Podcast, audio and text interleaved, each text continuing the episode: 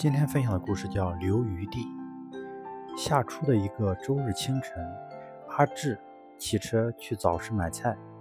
他看见一个小摊上的杏子，黄黄的、圆圆的，煞是好看，估计也会好吃的。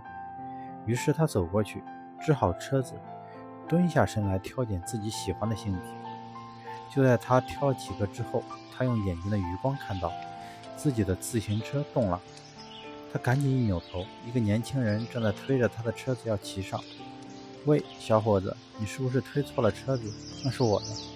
阿志急忙喊了一声：“哟，真错了，我当成我车子。”年轻人自言自语，又放下阿志的车子，讪讪的走开了。其实阿志心里明白，那个年轻人根本不是推错了车子，而是小偷。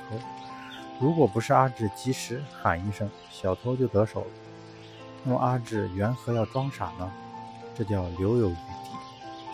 像这样的小偷，绝非一人单独作案，而是团伙行动。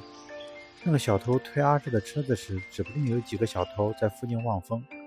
如果阿志当时就喊抓贼，很有可能得罪了他们。